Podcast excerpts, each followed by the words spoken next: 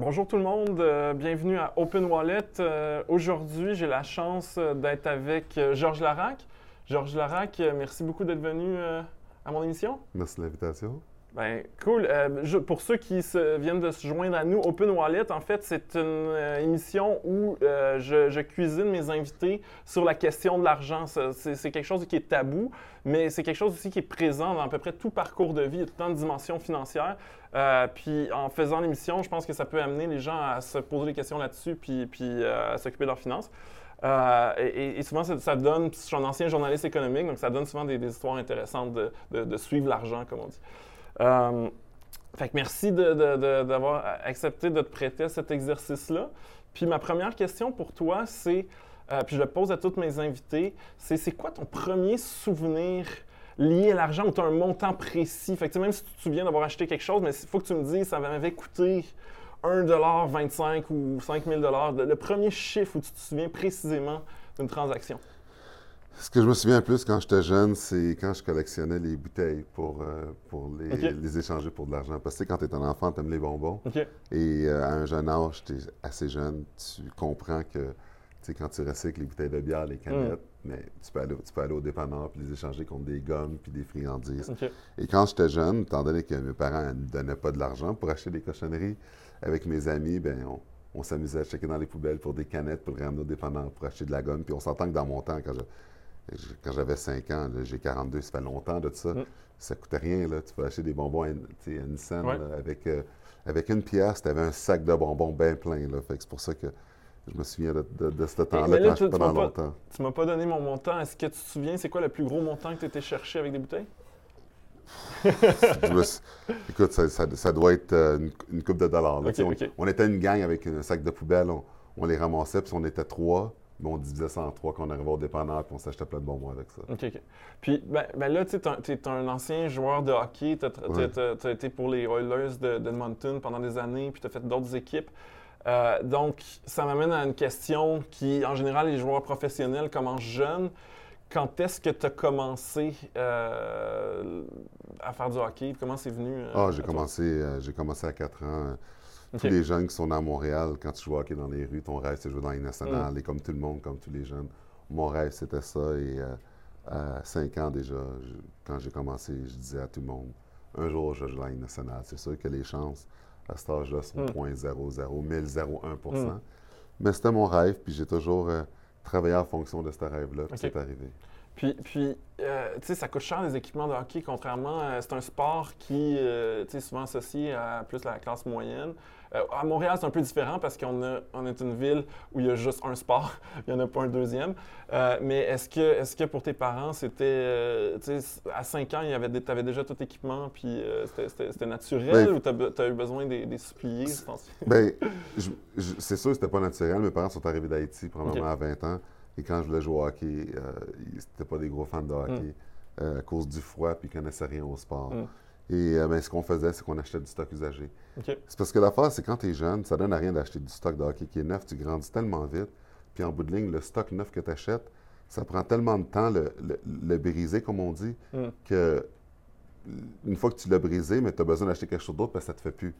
Puis moi, j'étais bien content. J'achetais du- J'avais du stock usagé qui était déjà lousse sur moi, qui était déjà, comme brisé, qui était déjà comme réchauffé, comme on dit. Tu sais, parce que des jeunes, des fois, ils achètent des, des jambières, mais ils sont capables de plier les genoux parce qu'ils sont trop raides encore, Mm. parce qu'ils sont neufs, puis ils sont pas assez forts pour vraiment les briser.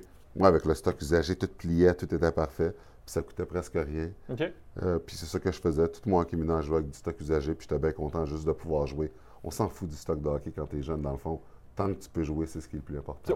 Au, début, même si tu avais l'ambition d'être dans la Ligue nationale, j'imagine que tu sais, tu faisais ça parce que tu aimais ça, puis, ou, tu étais comme tu pensais à tous les jours. Ah non, mais les deux, je faisais ça parce que j'aimais ça, puis Mm. je faisais ça parce que si mon rêve c'est de jouer dans la Ligue nationale, il Ouais. faut que je joue pour Ouais, me rendre là. c'est pour ça que. Non, j'ai toujours, euh, j'ai toujours rêvé, puis à chaque fois que j'ai joué, j'ai toujours donné mon maximum pour me donner le plus de chances Mm. de pouvoir réaliser mon rêve. Est-ce qu'il y a un moment où c'est devenu comme plus concret, où c'est devenu, tu te dis, hey, mais là, j'ai vraiment des chances. Euh, puis là, j'imagine qu'il y a plusieurs moments dans une carrière comme ça, là, mais euh, Mais, mais pour vrai, tu sais, puis je me fais poser souvent cette question-là. Depuis que je suis jeune, c'était concret. C'est parce que l'affaire, c'est que, tu sais, dans la vie, quand tu veux accomplir quelque chose, il faut que tu y crois. Puis il faut que tu te fous des opinions des autres. Puis à 7 ans, à 8 ans, puis tu peux même demander, si tu parlais de ça à mes parents, ils te le diraient. Hum, moi, je le disais que j'allais jouer en Ligue nationale, même s'ils me disaient que les études, c'était important. Mm. Puis les études ont toujours été importantes pour moi aussi. Je me suis toujours donné à l'école. Mm. Mais je savais que j'allais jouer en Ligue nationale quand j'étais jeune. Puis à 7 ans, 8 ans, c'était aussi concret à 18 ans, à 15 ans que ça l'était à 7 ans. C'était tellement ma mission que je savais déjà les sacrifices qu'il fallait que je fasse. J'en faisais beaucoup, comment il fallait que je reste en forme, tout ce que je faisais, puis j'étais jeune. Puis c'est pour ça que la drive puis la force que ça m'a donné, euh, d'avoir des années de... Tu sais, on dit souvent dans, souvent dans ton subconscient, le message que tu envoies, les ondes positives Mm. que tu envoies, comment tu penses. Et euh, c'est c'est drôle parce que quand j'ai... Plus tard, quand j'ai vu le documentaire de, de Secret, Mm. euh, qui parle justement de ça, de, de- les gens de créer un billboard de, de la vision de ce que tu vas Mm. accomplir dans la vie. Depuis que j'ai six ans, j'allais ce billboard-là dans ma tête, de jouer Ligue nationale, puis d'avoir cette vision-là. Puis le rêve va jamais changer. Puis, c'est, puis aussi, fou que ça peut paraître de dire qu'à six ans, j'avais cette vision-là, puis que c'est la même, puis que c'était concret pour moi à cet âge-là de dire que ça allait arriver, puis à chaque année, j'avais la même. Ça n'a juste jamais changé. Puis j'ai une question pour toi. La vision d'être dans la Ligue nationale, est-ce que c'était d'avoir des patins, il y a une estrade, puis les gens applaudissent, ou c'était je viens de signer un contrat de 10 ans de plusieurs millions? Euh, est-ce que c'est, quand même, c'est sûr les deux vont plus, plus ou moins ensemble, mais c'est- est-ce que tu voulais devenir joueur juste pour la, la- la- la- la gloire puis le plaisir de jouer au plus haut niveau, ou l'aspect monétaire était... était- Quand tu es jeune, tu ne sais même pas l'aspect monétaire. Tu tu- c'est juste quand tu es plus vieux que, quand tu es adolescent, que tu commences à être conscient de comment ça marche, Mm. mais oublie ça, j'avais aucune idée des salaires. C'était juste de- Puis pour vrai, là, quand tu es jeune, je sais même pas si tu sais que jouer à la Ligue nationale est comme un travail. OK. T'es- Je sais même pas si tu es conscient de ça. C'est juste que tu vois des, des gens jouer à la télévision, puis qui jouent avec une équipe, puis tu veux un jour faire la même chose. OK. Mais tout ce qui est relié avec ça, à un jeune âge, je mentirais si je dirais que je savais que on pourrait vivre de ça, que ça serait une job, tu pourrais, je pourrais gâter mes parents comme je l'ai fait, mon frère, ma famille, tout ce que je peux faire avec ça. Je savais pas ça. C'était juste l'amour du hockey, puis se dire qu'un jour, je vais faire partie de cette équipe-là, puis les gens vont pouvoir me voir à la télévision. OK. Puis, euh, quand tu étais dans les ligues mineures, moi, je, je connais pas grand-chose au hockey, là, fait que les ligues mineures, c'est les trucs euh, avant la Ligue nationale. Ouais. Euh, puis, puis tu étais pas mal bon là-dedans. Est-ce que tu es payé là-dedans? Dans le hockey mineur, Ouais. non, parce que le hockey mineur, c'est c'est récréatif. OK. Et quand tu joues double lettre non plus, puis même que quand tu joues double lettre, il faut que tu payes, puis ça coûte plus cher parce Ah que ouais? ben, il y a plus de hockey. Là, obligé d'avoir un job, genre? Quand t'es là Euh, ouais, j'avais une job, ouais. Qu'est-ce ben, que tu tu sais, faisais? Puis combien de l'heure tu faisais? euh, j'ai... euh, ma première job que j'ai eue à 15 ans, puis ce qui m'aidait à payer mon, mon stock de hockey, mes Mm. bâtons, c'est j'ai travaillé au McDo. OK. Et euh, j'ai détesté travailler au McDo parce que... Puis même que je trouvais, quand C'était- j'avais 15 ans... c'était- C'était c'était combien euh, le salaire? Le salaire minimum, je pense que c'était 5,25. Oh, shit. Eh, ça fait longtemps de ça. Puis pour vrai, là, respect à tout le monde qui travaille au McDo parce qu'en une heure, là, le travail que tu fais en une heure, c'est plus que n'importe quel job qui est là. C'est Mm. pour ça que souvent on dit que les gens qui ont, qui ont un CV, qui ont déjà travaillé au McDo, on sait que c'est des travailleurs. OK. J'ai toffé là pendant deux mois parce que je trouvais que c'était trop demandant. Dans l'art du trafic, c'était fou. Là. Il fallait faire un burger, je pense, les stats, c'était à chaque 39 secondes. Je suis en train de devenir fou, là, puis je suis en train de virer comme un burger. c'est quand même fou je suis devenu végétalien plus tard, mais j'aurais jamais pensé de l'être quand, dans le temps que je travaillais au McDo. Après ça, j'ai arrêté euh, parce que je trouvais que c'était c'était juste Hmm. ridicule. Je, je trouvais qu'on était sous-payé au bout. Euh, puis j'ai travaillé dans un dépanneur aussi où ce que, Hmm. OK. tu sais, je, je remplissais les frigidaires, puis je faisais la caisse, puis tout ça. Ça, c'était pas mal plus relax. Mais ce qui était le plus payant pour moi, c'est quand je tondais le gazon des, des voisins. Tu sais, J'avais mon petit euh, entretien ménager que je tondais le gazon, le gazon des gens, puis ils me payaient pour ça, puis je, puis je pétais leur entrée. Tu sais, péter l'entrée, j'aimais ça parce qu'enlever la neige. OK. J'ai compris péter, là. Non, pelleter, pelleter de leur entrée. Fait que j'aimais ça parce que c'était physique. Mm. Puis en même temps, tu sais, je veux dire, c'était comme un workout. Ouais. le, le monde me payait pour ça, puis je faisais ça à l'appel. C'est pas comme si j'avais. Tu sais, aujourd'hui, maintenant, le monde. Combien, combien ça, ça- ça coûte pour avoir notre, notre entrée pelletée par le, le jeune Georges Larac? Ben, l'affaire, l'affaire qui arrivait, c'est que moi, quand j'arrivais, puis il y avait de la neige, c'est pas comme si j'avais un contrat. J'allais voir les gens, puis je dis, je peux pelleter votre Mm. entrée. Puis là, ils disaient oui, puis là, ils me donnaient ce qu'ils voulaient. Fait que des fois, le monde me donnait 5 piastres, des fois, il me donnait 10 piastres. et Ok. Tu dépendais. Je ne demandais rien. Tu sais, J'étais trop jeune pour vraiment. Mm. C'est pas comme si j'avais un contrat signé quelque chose comme Ouais. ça. Puis même chose avec le gazon. tu sais. Je le demandais, j'arrivais avec ma tondeuse, je peux-tu faire votre euh, gazon? Puis tu sais, ça arrivait des fois que le monde me donnait 2 des fois 5, tu sais, tout dépendant. Il n'y a pas vraiment quelque chose, mais tu sais, quand tu es jeune, tu fais quoi? Tu as le choix de flâner dans les rues, rien faire. Moi, j'étais comme, si bien travailler, Mm. Essayer de faire quelque chose de constructif. Puis, puis, mais pour, tu sais, avant d'être dans la LNH, il y a comme une ligue, là. Je connais pas les. ah, tu parles de la américaine. Euh, mais toi, tu étais dans une, une de ces ligues-là. Avant Mais- de jouer ah, les Oilers. OK, Après Bantam puis Midget, Ouais. tu parles junior major. Junior major, c'est là que c'est la ligue que tu joues junior major. Il y a des Tu gens qui achètent quand même des Québec, billets pour ouais. te voir. là. Les gens achètent des billets pour, pour Et te là, voir. pas payé Midget là-dedans? 3 aussi. Midget 3, t'es pas payé. Junior major, oui. Mais junior major, tu vas à l'école en même temps. OK. Les études sont payées, tu restes dans une pension, puis la bouffe, la passion, elle est payée. Mais tu t'es payé comme 50$ piastres par semaine. On s'entend, ça, c'est pour tes Wow. dépenses, mais c'est pas. Tu tu joues vraiment pour l'amour du hockey, Ouais. c'est pas vraiment un salaire que. C'est même pas un salaire, là, 50$ OK. piastres par semaine. Non. C'est juste pour vraiment subvenir à une couple de, petits besoins. Puis là, j'ai une question qui. Parce que j'ai lu un peu sur toi, puis là, ça dit que tu as eu une offre, je pense, des Oilers, puis tu as refusé, puis tu voulais continuer avec ton 50$ par semaine. Fait que là, je suis curieux de savoir pourquoi. Non, ce, qui, ce qui est arrivé, c'est que. OK, mais ce qui est arrivé, c'est. euh, ouais, c'est pas exactement ça qui est arrivé, OK. mais j'ai été repêché en 95 par les Oilers. Et quand été repêché par les Oilers, j'ai reçu une signature de bonus de 275 000. OK. Ça, c'est quelque chose qui te donne comme là, là, OK. 275 000, que, que tu jouais junior, tu faisais 50 pièces par semaine, tu signes une signature de bonus, tu as ça là, maintenant, 275 000 US. Ouais. Même si tu reviens junior major, quoi que ce soit. Puis ce que tu parles, c'est que la première année, le premier camp d'entraînement que j'ai Ouais. fait à 18 ans avec les Oilers d'Edmonton, l'entraîneur est venu me voir, puis ça allait tellement bien dans les matchs d'exhibition qu'il m'avait dit que on pense te garder cette année, tu vas commencer la saison avec nous. Et euh, quand il m'avait dit Tu ça... étais déjà, t'étais déjà, t'avais déjà signé. Ouais, j'avais- avais eu ouais, ton ouais. bonus. Ouais, j'avais déjà signé avec les Oilers Ok. et tout ça. Puis, puis il m'a dit, on pense déjà te faire commencer euh, l'année avec nous. Et là, c'est là que moi, euh, sortant de junior major, puis avec le job que je, que je devais faire, qui était de me battre, je pensais pas que j'étais prêt pour jouer ce rôle-là tout de suite à 18 ans. Surtout que c'est la première année que je jouais sans- savait déjà que ta job, c'est une job de gros bras, euh, c'était Ah, ben, évident. mais non, mais c'est pas qu'il savait, c'est quand j'ai été repêché. C'était pour ça. C'était, oui, parce que mon rôle dans le junior major, c'est ça que je faisais déjà. Donc, une équipe qui va te repêcher va assumer que tu vas garder le même style. Mm. Et j'ai gardé le même style dans les matchs en concours. Puis quand une fois qu'ils ont décidé qu'ils qu'ils allaient me garder, c'est là que, quand je regardais ça, puis je me trouve, je me sentais pas à l'aise de faire ce rôle-là en sortant de junior déjà la première année tout de suite. Fait que j'ai dit que j'aimais mieux retourner une autre année junior pour mon développement. Pour, euh, puis dans ma tête, j'ai pas expliqué pourquoi, mais moi, c'est juste que je voulais être sûr d'être à mon plus fort physiquement pour pas me faire tuer en faisant ce rôle-là. Donc, c'est pour ça que, oui, quand j'ai, quand j'ai vu l'entraîneur puis on s'est parlé de ça, je préférais retourner une année junior avant de commencer ce travail-là de fou euh, immédiatement. Puis, puis j'ai une question pour toi parce que c'est quand même une job. Déjà, être athlète professionnel, c'est une job qui, qui- qui a des dangers, mais là, toi, tu avais une fonction particulièrement dangereuse. Est-ce que tu étais genre assuré? D'un coup, quelqu'un te donne un coup de patin ou. euh, Puis, euh, est-ce que, est-ce que, est-ce que, est-ce que les joueurs professionnels s'assurent euh, ou- non? Ça, ça existe Oui, tu peux. Oui, j'ai, j'ai- au plus tard dans ma carrière, j'étais assuré. Oui, des assurances que tu peux prendre au cas s'il y avait un accident, il arrive quelque Mm. chose. Euh, au début de ma carrière, non. Mais quand même, les contrats sont quand même garantis. Qu'est-ce au qu'il hockey. regarde le, le- le joueur, là? Tu sais, genre, il y a quelqu'un dans la compagnie d'assurance qui fait comme Georges Larac, j'ai regardé les vidéos, puis. Non, non, parce que, tu sais, en bout de ligne, les assurances sont toutes la même chose. Ça dépend de ton âge, ton historique de blessure. Mais euh, ce qui est hot avec le hockey, c'est que tu te blesses ou pas, ton, les contrats sont garantis. Donc, si je me blessais, les contrats étaient garantis quand même. Donc, ça ne change rien. Ben, c'est au moment du renouvellement.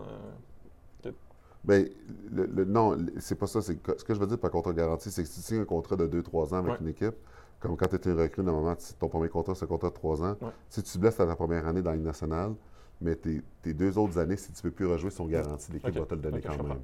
Je comprends. Puis, euh, ben, euh, là, tu me disais, tu as un bonus de, de, de, de 280 000, tu disais, au début? 275, ouais. 275. Euh, est-ce que, est-ce que au début, est-ce que tu fais ça par année ou c'est quoi le, le- un Non, jeune mais- joueur là, qui commence? euh? Ben, au début, non, le bonus, ça, c'est juste quelque chose qui te donne, c'est pas ton salaire. Mais quand j'ai commencé, je, je pense que mon premier contrat, c'était euh, 220 000 la première année, 240 puis 260 la troisième, OK. US. Hmm. Fait que ça, c'est, ça, ça fait longtemps de ça. Et que- que- Qu'est-ce qui arrive quand tu donnes autant d'argent? tu sais, aujourd'hui, tu, tu parles de ça, puis je suis sûr que tu n'as pas envie, de- tu n'es pas impressionné par un 200 000, mais quand tu as 18 ans, puis tu viens pas d'un milieu riche, j'imagine que ça devait être comme je suis multimillionnaire, puis, puis j'ai infiniment Ben, d'argent. Que- Quand tu as 18 ans, tu penses pas encore à ça parce que tu n'es pas encore multimillionnaire. Parce que, Non, non, mais ça- 200 000, c'est beaucoup d'argent ouais, oui, oui, mais tu vas poser une question. Si multimillionnaire, je te dis que non. Ouais. Je- mon but, c'est, ton but, c'est d'en aller vers ça, mais c'est un bon début. Mais il faut pas oublier qu'avec les taxes, tu coupes Mm. la moitié en deux. Fait que tu te dis, OK, tu as signature de bonus, mais tu n'as pas encore joué un match dans la Ligue nationale. Il y a beaucoup de joueurs repêchés qui ont un bonus puis qui ne jouent jamais dans la Ligue nationale. Mm. Donc, tu sais, c'est le début, mais c'est pas le début de ta carrière parce que tu n'as rien accompli encore. Mm. Donc, tu sais, puis un premier contrat, tu veux faire bien pour en avoir un deuxième plus élevé, plus Mm. élevé, que ça l'augmente. Et c'est pour ça que, oui, j'étais content de ça pour le début. Ça venait bien de commencer.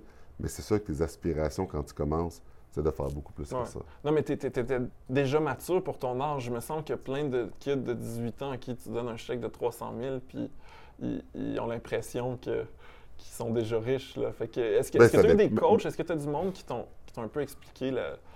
Ben oui et non. Tu sais, c'est sûr que quand tu fais de l'argent, tout le monde devient ton coach, tout le monde te parle de ça, tout le monde devient tes meilleurs amis. Euh, c'est sûr aussi, j'ai fait aussi des niaiseries, acheter des chars sport quand j'étais plus jeune. Tu j'ai fait des- Heureusement que ma carrière a été longue parce que quand j'ai commencé, j'ai dépensé pas mal sur, euh, sur des casinos, des voitures C'est quoi sport, la plus grosse niaiserie que tu as faite avec un chiffre? J'ai dé- j'ai dépensé 100 000 pièces au casino. Wow. Ouais, Euh, à Casino Montréal? Non, à Edmonton. J'avais fait ça Wow. parce que T'as-tu t'as mis 100 000 sur le rouge? Non, non, non, c'était. C'est que, en tant que joueur, tu peux avoir pratiquement un crédit illimité, là, Hmm. qui était là-bas. Puis, c'est cave, je peux le dire là maintenant, puis je l'avoue que c'était cave, mais quand, tu- quand tu vas au casino, tu es, une personnalité qui est connue, puis tu, tu sais, tu fais un sport, puis les gens te reconnaissent, te Mm. voient, tu, tu veux toujours montrer que tu es invincible. Mm. Puis quand j'étais au casino, euh, puis je suis pas vraiment quelqu'un vraiment de patient qui, tu sais, quand je joue à la roulette ou aux cartes, euh, je vais jouer à quelque chose qui, euh, qui prend du temps, puis tu joues un petit peu, je mets toujours des gros montants, puis Hmm. No- normalement, je fais ça, je joue des chiffres ou je joue rouge ou noir, des affaires Mm. comme ça qui, qui te rapportent beaucoup plus comme des petits montants, quoi Mm. que ce soit. Fait je mettais des 5 000, des 10 000 comme ça, euh, sur des couleurs, tu sais. pour- Puis là, le monde, il venait prendre des photos, puis il venait me voir pour dire « Wow, c'est Georges Larac ». Puis, puis quand je perdais des coups de 10 000, tu sais, ça me faisait mal en dedans, mais pour pas montrer que ça faisait quoi, je, je disais de- de- de- « Fais-le encore, fais-le encore Mm. Juste pour montrer que ça me faisait rien. Tu sais comment que c'était épais. Et euh, Bon, au moins, tu étais capable de sortir ah non, mais ouais. après j'ai- 100 000. Non, mais c'est parce que ce qui est arrivé, c'est que quand c'était fini, puis je savais pas c'était quoi le montant que j'étais rendu là, avec le crédit. Et quand c'était fini, euh, puis là, finalement, tu sais, j'avais perdu une couple de fois, puis je pense que je suis parti plus à cause de l'heure qui était, parce qu'il fallait que je m'en, fallait que je m'en aille, j'avais un rendez-vous, je pense. Puis j'ai été. Puis là, c'est bien beau d'avoir un crédit, mais après ça, il faut que tu payes. Puis là, quand, quand j'ai été pour, euh, pour payer, puis la facture était de 100 000, là, j'ai fait ouf, ouais, c'était pas dans le cave. Qu'est-ce que j'ai fait là? Puis là, il n'y a plus personne qui est autour de toi où Mm. ce que tu peux être vul- vulnérable puis tout ça. Là, tu es avec le caissier. Fait que euh, j'ai mis ça sur ma carte de crédit, euh, le, le 100 000 au complet, euh, pour pouvoir le payer. Et même la carte de crédit, il avait appelé pour confirmer que c'était vraiment ça. Et juste ça, cette leçon-là, euh, m'a fait comme quoi que j'ai plus jamais Est-ce que tu as été capable de payer le sol, de ne pas payer 20 d'intérêt sur le, sur le 100 000? Non, j'ai payé des intérêts là-dessus Oh, parce que. Ben, j'ai payé des intérêts là-dessus parce que la, la- la première année, ça m'a pris à la fin de jusqu'à la fin de, la, de ma- mon année de contrat pour pouvoir le payer au complet. Wow. Et, euh, mais juste ça, ça m'a donné une assez bonne leçon pour plus refaire ça. Écoute, il y a des athlètes qui se sont endettés des millions avec ça, là, Mm. qui ont fait fête à cause de Mm. ça. Fait que c'était une leçon de vie, ça, de, de plus jamais aller au casino, parce qu'en bout de ligne, tu sais, quand on dit au casino, la maison gagne toujours. C'est vrai. Ouais. Puis euh, pour moi, c'est une leçon qui m'a coûté cher, mais heureusement, j'ai joué assez longtemps pour pas euh, dire que cette niaiserie-là que j'ai fait mais m'a fait mal dans ma vie de Mm. tous les jours. Puis, euh, je me souviens plus de la statistique, mais je me souviens qu'une grosse partie des athlètes professionnels, peu importe que ce soit le LNH ou euh, le- la Ligue majeure, ainsi de suite, qui, après 10 ans ou 15 ans, ont- sont... sont, sont, sont- C'est surtout dans la Euh, NFL, ça. Ouais, NFL. Je pense Ouais. que c'était Oui, c'est NFL. dans la NFL, exactement. Mais, mais, mais selon moi, il n'y a rien de particulièrement, tu sais, c'est des joueurs professionnels qui gagnaient beaucoup d'argent. Euh, il y en a beaucoup, j'ai pas le chiffre, mais je suis sûr qu'en hockey, il y en a plein. Non, la Euh, différence, c'est ah la ouais, parce que la NFL, c'est pas les mêmes mentalités. OK? Au hockey, les joueurs qui sont là, normalement, tu sais, en grande majorité, ils sont à l'école, ils ont une éducation, ils ont, puis tu sais, t'as des cours d'économie, il y a beaucoup de choses. Fait que c'est pas la même chose, la mentalité n'est pas pareille. Mais dans le football, la mentalité est différente. Il y a des, c'est des joueurs qui ont des entourages, qui gardent beaucoup de monde, qui les suit tout le temps, Hmm. des amis de longue date qui, qui font partie de leur quotidien. Hmm. Euh, il y a plein de monde, il faut que tu payes là-dedans. Il y a du monde qui te suit. Fait que c'est un train de vie qui est beaucoup plus élevé, beaucoup plus cher. Puis, tu sais, le football étant un sport encore plus populaire, Hmm. euh, les joueurs flashent beaucoup plus. Il y a tellement de choses qui viennent en ligne quand tu penses, tu parles de la NFL, un sport tellement populaire que c'est pas la même chose. Donc, dans, tes anciens collègues euh, de, de- de- de hockey de l'époque, t'en, connais pas beaucoup qui, qui- qui ont une job, euh, tu sais, qui n'ont pas envie de faire, puis euh, qui auraient plus trop d'argent. Euh, J'imagine qu'ils s'en vendent pas non plus. Là, non, non, non, euh, mais pour vrai, non. Dans, les gens que j'ai connus que je joue hockey avec, non, je ne connais pas qui, qui ont vraiment eu de la difficulté. Mais dans, dans tous les cas, c'est parce que euh, tu as été capable de t'en tenir un certain budget pour épargner une partie puis investir. Est-ce que je me trompe? Euh, ouais, mais ou- tu sais, c'est pas juste ça, c'est qu'à un moment donné, tu sais, quand tu vieillis, puis été chanceux t'es quand même de jouer longtemps, parce que Mm. les niaiseries que tu fais quand tu es jeune, tu fais plus quand tu es plus vieux. Ouais. Puis à un moment donné, quand tu vieillis, tu te dis, le matériel, ça veut dire quoi, tu sais? On vit tellement dans un monde matérialiste que, tu sais, j'ai compris ça pendant que je jouais au hockey, puis je faisais beaucoup d'argent. Fait que ça, c'était le moment parfait de le comprendre, parce qu'à partir de ce moment-là, j'ai compris ça. Pourquoi euh, acheter un char? Pourquoi gaspiller de l'argent sur un char? Le but d'un char, c'est d'aller du point A au point B. Hmm. Fait que je faisais des ententes avec des, des, des, des de voitures pour euh, conduire une voiture gratuite, puis je dépensais pas d'argent Hmm. dans les transports, ça donnait rien. Tu sais, pourquoi flasher pour avoir des bijoux qui, qui vont coûter super cher? Tu sais, pourquoi? J'ai arrêté de flasher, j'ai arrêté de dépenser de l'argent pour des, du matériel qui ne va rien dire. J'ai arrêté de faire ça parce que je me suis dit, tiens, en bout de ligne, qu'est-ce qui est plus important? Et c'est pour ça que quand tu comprends ça, c'est plus facile après ça de sauver de l'argent parce que Mm. aujourd'hui, si tu regardes les achats des gens, ce que les gens achètent à tous les jours, souvent, c'est c'est pas de la nécessité, c'est des choses qui, Hmm. qui servent à rien dans, le- dans leur quotidien puis qui vont pas qui vont pas les aider puis ils font juste les, en- les endetter. Est-ce que, quand, mettons, tu signais un nouveau contrat, est-ce que tu avais un objectif en se disant, ben là, tant par année, c'est mon budget de vie, puis je m'amuse avec euh, un montant, puis le reste, je, je l'investis ou tu. tu Ben, c'est les y deux. allais, C'est sûr que tu, euh, tu essaies de te faire un budget de combien que tu vas dépenser Mm. euh, personnellement comme ça, puis tu essaies de sauver le plus possible, OK. bien entendu. Puis aussi, je voulais gâter aussi ma famille, puis Mm. mon frère, ma soeur, mon père, ma mère. Donc, j'ai pu faire ça aussi au courant de ma carrière de 13 ans. Puis tu- tan- tantôt, tu me disais que tu n'avais pas d'argent en bourse. Euh, est-ce que, est-ce que donc, dès, dès- l'époque du hockey, tu as commencé à faire des investissements immobiliers ou c'est, c'est quoi tes premiers investissements ou tu as commencé avec un conseiller Ben, ou un les, pre- ben, le portefeuille? premier investissement, j'ai fait euh, des réhab, des choses comme Mm, ça que, j'ai fait. mais- Donc, tu avais de l'argent en bourse. Oui, ben, ben, des rares pour le- la retraite là, Ouais. que j'avais fait, même si on en avait déjà une. Et, euh, mais, mais la bourse, puis ces choses-là, le stock market, je ne voulais Mm. pas toucher à ça. Fait que ce que j'ai fait par la suite, quand je joue un peu plus longtemps, c'est d'investir dans l'immobilier. J'ai ton. construit des maisons. La première fois, j'ai construit une maison, puis après ça, j'ai revendu. OK. J'ai construit deux maisons, dans le fond, que j'ai revendues. Où? À Edmonton. Tout, à, tout à Edmonton. Puis, puis tu- ça t'a coûté combien la construire puis combien tu l'as vendu, tu t'en souviens-tu? Oui, la maison à Edmonton, la première maison à Edmonton, j'ai construit, j'ai payé, ça m'a coûté 600 000 OK. au complet, puis j'ai vendu un point, un point un. Wow! Ouais, un point bon. Donc, euh, en six ans, c'est très bon, ouais, c'est- Ouais. c'était très bon. Et euh, la première, ça c'était la deuxième. T'habitais dedans ou. euh, Ouais, j'habitais dedans, ouais. Fait que c'est pour ça. Fait que, tu sais, l'immobilier, on- quelqu'un m'avait toujours dit que la meilleure façon d'investir, c'était l'immobilier parce que ça montait toujours, puis c'était, c'est pas mal plus simple aussi à contrôler. Puis euh, c'était vrai. Puis j'ai des blocs aujourd'hui à cause de ça, puis tu laisses euh, les loyers le payer tout seul. Hmm. Cool. Euh, puis, est-ce que tu as commencé à préparer ton après-carrière? Parce qu'on le sait, une une carrière professionnelle ne dure pas hein, jusqu'à 65 ans. Euh, est-ce que tu as fait, puis là, présentement, puis on, on va essayer de- d'aborder certains des projets dans lesquels tu es impliqué, tu es impliqué dans un million de choses. Est-ce que tu as commencé à l'époque où tu étais encore euh, joueur professionnel à, à aller chercher des revenus à l'extérieur de la ligue, donc euh, d'être porte-parole, de, de- de lancer des business? Mais, ou, mais pour vrai, non, mais sans le savoir, je préparais déjà mon après-carrière parce que ce qui arrive, c'est que quand tu joues au hockey, tu as accès aux médias Hmm. de façon illimitée gratuitement.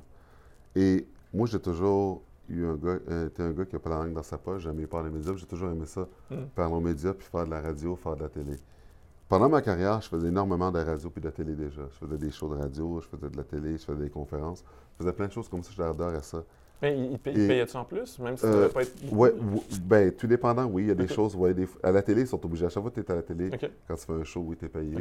Fait que de temps en temps, oui, quand je fais des conférences aussi. Puis j'en ai tellement fait pendant que je jouais que quand j'ai arrêté de jouer, euh, j'ai continué à avoir des demandes là-dessus parce que, tu sais, le monde, il savait déjà que, ce que j'en faisais, comment que j'étais, puis que le fait que j'étais capable. Donc c'est pour ça que, une habitude que j'avais pendant que j'ai joué, j'ai juste continué à faire ce que je faisais quand je jouais. Puis la seule chose, c'est que j'avais plus de temps pour le faire. Puis, euh, quand ta- ta carrière s'est terminée, est-ce que tu as eu un, une espèce de down? Parce que là, ça, ça change la vie. euh. Euh, non, parce que là, c'est sûr que, tu sais, quand tu joué pendant 13 ans, que c'est bien au-delà de la moyenne de gens nationale, puis en plus, tu te bats pendant 13 ans, un moment donné, tu es comme soulagé quand c'est terminé. Fait que j'étais pas mal plus soulagé que, que d'avoir un down, que, que je pouvais terminer ma carrière sans problème de santé grave, puis sans Mm. commotion, puis absolument Mm. rien. Wow. Euh, puis c'est quoi ton premier projet? Parce que là, tu as lancé plein d'affaires, tu as investi dans plein d'affaires. C'est quoi la première chose dans laquelle tu t'es impliqué euh, après? La vraie chose que je m'expliquais après, c'est un système d'antivol d'ordinateur. OK. Ça, ça n'a pas marché. Ça, ça n'a pas marché. C'est quelque chose que tu t'attachais l'ordinateur Ouais, à un. ouais, euh, ouais. Exactement. Ça, ça n'a vraiment pas marché. Ça a foiré. J'ai perdu mon argent là-dedans. Puis tu as investi ou tu l'as J'ai parti avec investi. quelqu'un? Non, j'ai investi. OK, OK. J'avais 16 ans, j'ai perdu mon argent là-dedans. J'ai aussi investi dans une, euh, dans une ligue d'hockey-ball. OK. Puis euh, j'ai perdu là-dedans euh, aussi. J'ai perdu là-dedans aussi. euh, puis ça, ça, c'était pas. Puis ça, l'affaire, c'est que ces deux investissements-là, je les ai faits pendant que je jouais. OK. Puis j'avais pas aucun contrôle là-dedans, puis j'ai perdu là-dedans, dans, dans ces choses-là. Fait que là, c'est pas. Tu sais, c'était comme zéro en deux, là. Puis je me disais, Colin, mais je suis pas là, fait que ça marche pas.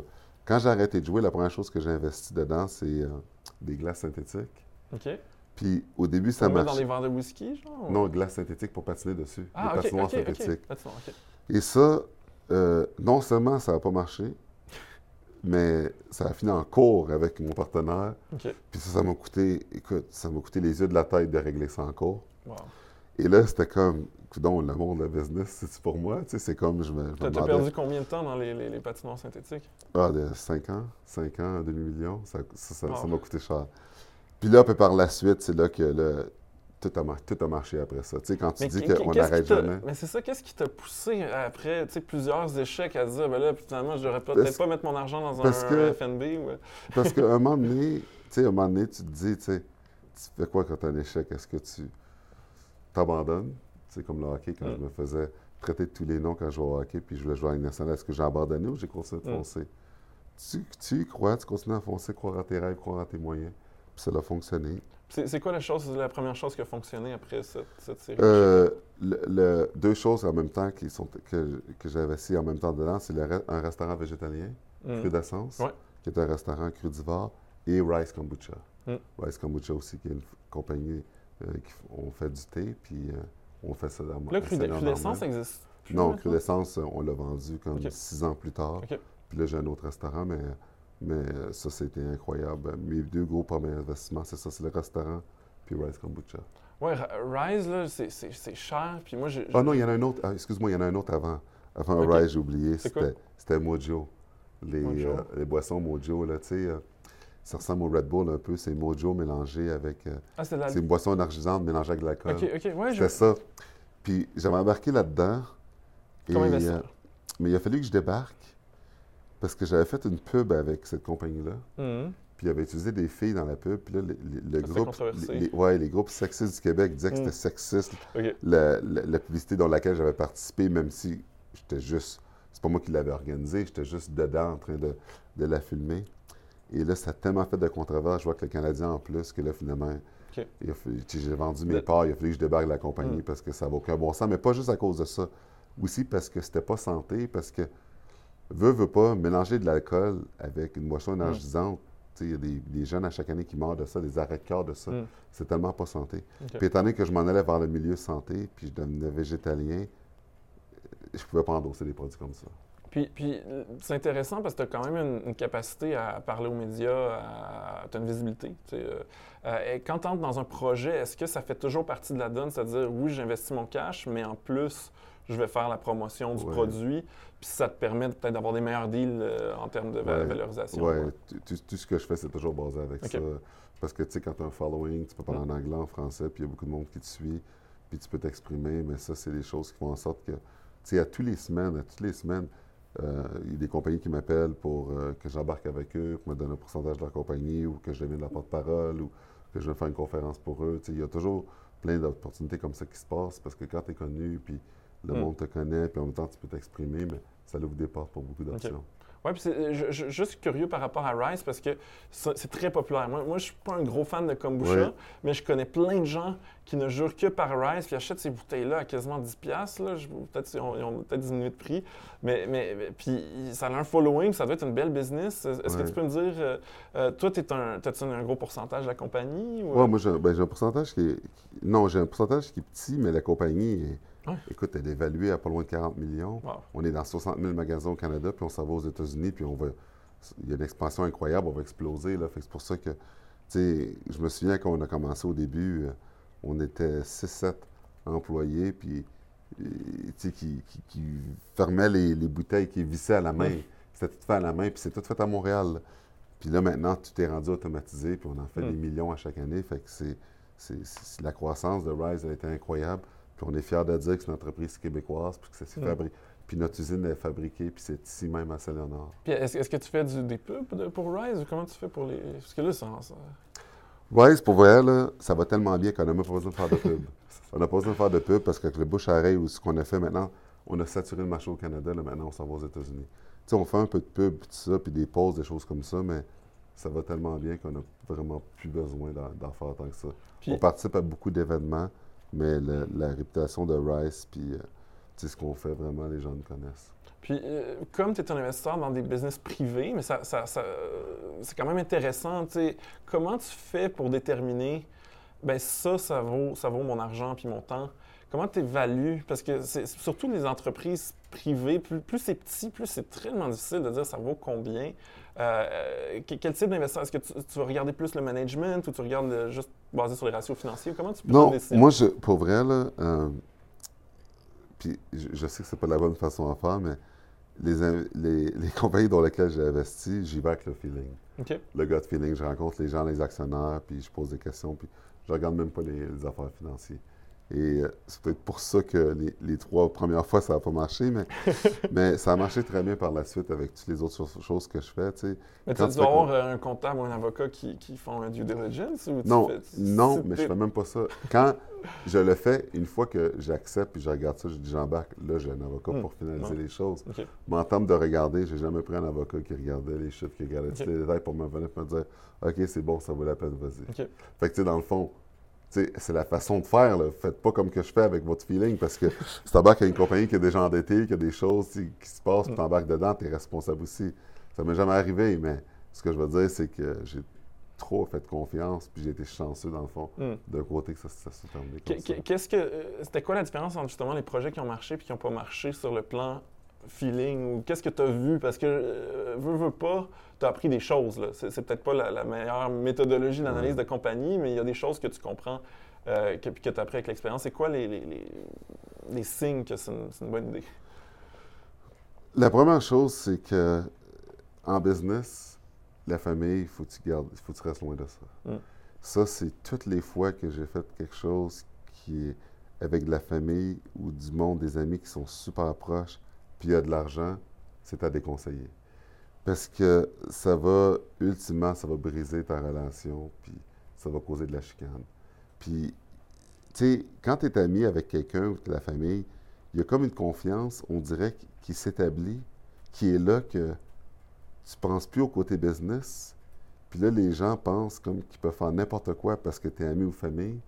Puis c'est là maintenant que, tu sais, quand il arrive quelque chose, puis la personne a fait de quoi, tu te dis, wow, puis là, ça te questionne sur tout. Hmm. Puis les amitiés, c'est tellement précieux, c'est tellement important que si votre amitié est précieuse avec quelqu'un puis vous êtes en business, ne perdez pas cette amitié-là en, mettant dans une situation que ça peut arriver une chicane avec lui parce que après ça, tu sais, l'argent, tu peux toujours retravailler, puis si tu en perds, en gagner pour faire autre chose. Mais l'amitié, une fois que tu le perds, tu le brises, ça peut être pour la vie. Hmm. Puis aujourd'hui, c'est quoi? Tu sais, là, tu as accepté de, de, venir à Open Wallet, mais en général, tes journées, tu as plein de blogs. Puis là, j'ai pas mentionné toutes les compagnies. Tu es dans, dans Mentorum, qui est un espèce de, site web. Euh, ben, plus maintenant, Mentorum, plus maintenant. Tu plus avec eux? Non, je suis rendu avec Oraki, une compagnie de linge.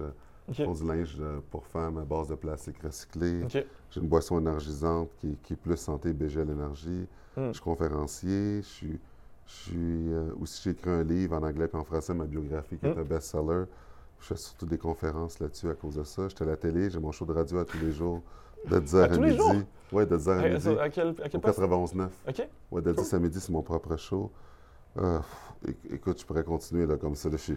Fait que, tu sais, à tous les jours, puis j'ai un restaurant aussi. Fait que, je suis je occupé avec plein de projets, avec plein de choses que je fais. Mais c'est ça, avec toutes ces choses-là, tu es plus, plus en mode investisseur, puis tu as des, des, des gens qui gèrent chacun des business? Moi, gère tout. OK. Gère tout, je suis hyper actif, j'ai de l'énergie, j'aime ça. Les business que j'ai pas gérés, que j'ai laissé le monde le faire quand je vais hockey, ils ont tout foiré. Pour m'assurer que ça marche, il faut que je sois là, il faut que je sois actif, il faut que faut que je sois présent puis que hmm. j'y travaille pour m'assurer que ça fonctionne. j'ai une question sur le restaurant, parce que comme, les statistiques sur le restaurant sont horribles. combien de gens ont essayé de te décourager de lancer un nouveau restaurant? Bien, personne, parce que quand j'ai embarqué avec Redescence, ça a marché. Puis là, finalement, on hmm. avait décidé de le vendre à, quelqu'un qui, finalement, quand il l'a acheté, il l'a fermé. Mais euh, j'ai vu comment ça marchait, puis je comprenais. Puis à, la date, est-ce qu'il est rentable? Oui, bien, ça va bien parce que, c'est un restaurant végétalien, puis il n'y a pas de gaspillage comme, hmm. comme les, restaurants qui vont vendre de la viande qui, qui se décompose, puis que pour que vous la mangez, mais ils mettent de l'assaisonnement dedans, puis après ça, ils la vendent pareil, puis tu vois pas que c'est décomposé, puis tu le manges, après ça, tu as un empoisonnement alimentaire. Je veux dire, il n'y a pas de gaspillage qu'un restaurant végé parce que la bouffe dure plus longtemps aussi, c'est pas mal plus simple. Est-ce que, est que, ça coûte moins cher d'être végétalien que d'être carnivore? Pas mal moins cher. Ce qui coûte ah le plus cher à l'épicerie, c'est la viande et les produits laitiers. OK. Ça, c'est ce qui coûte le plus cher. supposons que tu as une famille de cinq, tu vas acheter de la viande, ça va coûter combien? La viande, on peut-tu dire que de la viande pour une famille de cinq à l'épicerie, ça va coûter au moins 30$? Mm. ça, c'est pour un souper. Pour 30$, dis avec moi à l'épicerie, on va acheter des grains, des fèves, des, des, des, bines ou des, fèves noires, n'importe quoi, des pois chiches.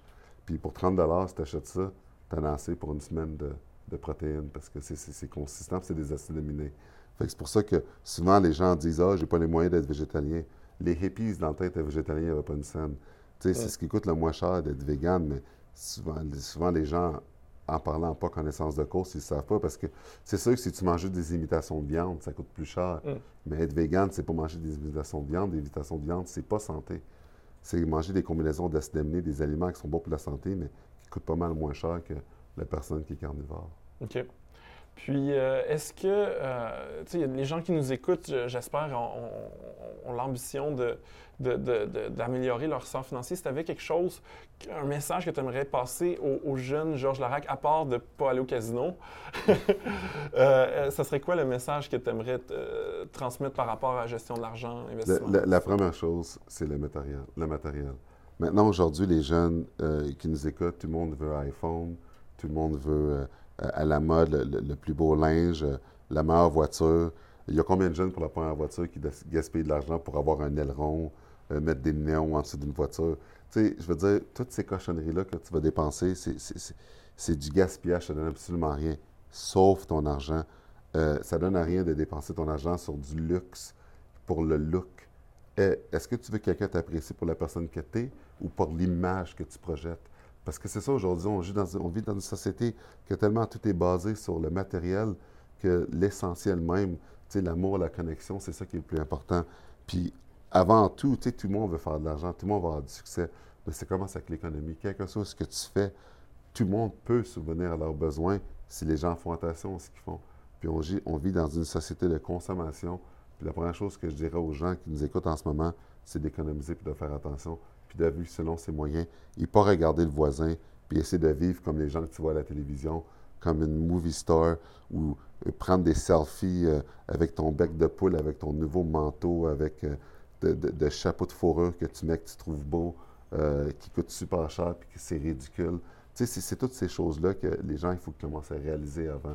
Puis si tu commences déjà à réaliser ça, tu commences à économiser, là, tranquillement, tu vas pouvoir économiser pour, pour avoir une maison, des choses vraiment qui sont importantes, qui sont des nécessités dans la vie, et non sur des cochonneries que, la mode qui change tellement souvent ou des choses que pour avoir des clics sur ton Instagram ou sur ton Facebook qui ne te font absolument pas avancer dans la vie, parce que dans 5-10 ans de ça, quand vous allez grandir, vous allez vous apercevoir, comme moi, que ce que vous avez fait, c'était des niaiseries.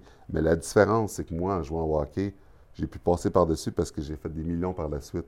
Mais dans les gens qui nous écoutent, l'argent, les milliers que vous allez perdre là-dedans, vous ont peut-être coûté une opportunité d'avoir peut-être une voiture euh, usagée plus rapidement qui peut vous permettre d'avoir un plus gros travail ou d'aller au travail, de perdre moins de temps ou peut-être même d'avoir une maison au lieu de continuer à payer un loyer pendant des mois, des mois, des mois, pendant des années, des années, puis jeter juste votre argent par la fenêtre, alors que vous auriez peut-être pu économiser pour avoir une petite mise de fonds, pour avoir une petite place à vous, ou quelque chose comme ça. Eh bien, c'est un super mot de la fin, Georges. Merci beaucoup d'avoir été généreux. Bien, ça fait plaisir. Merci encore de l'invitation.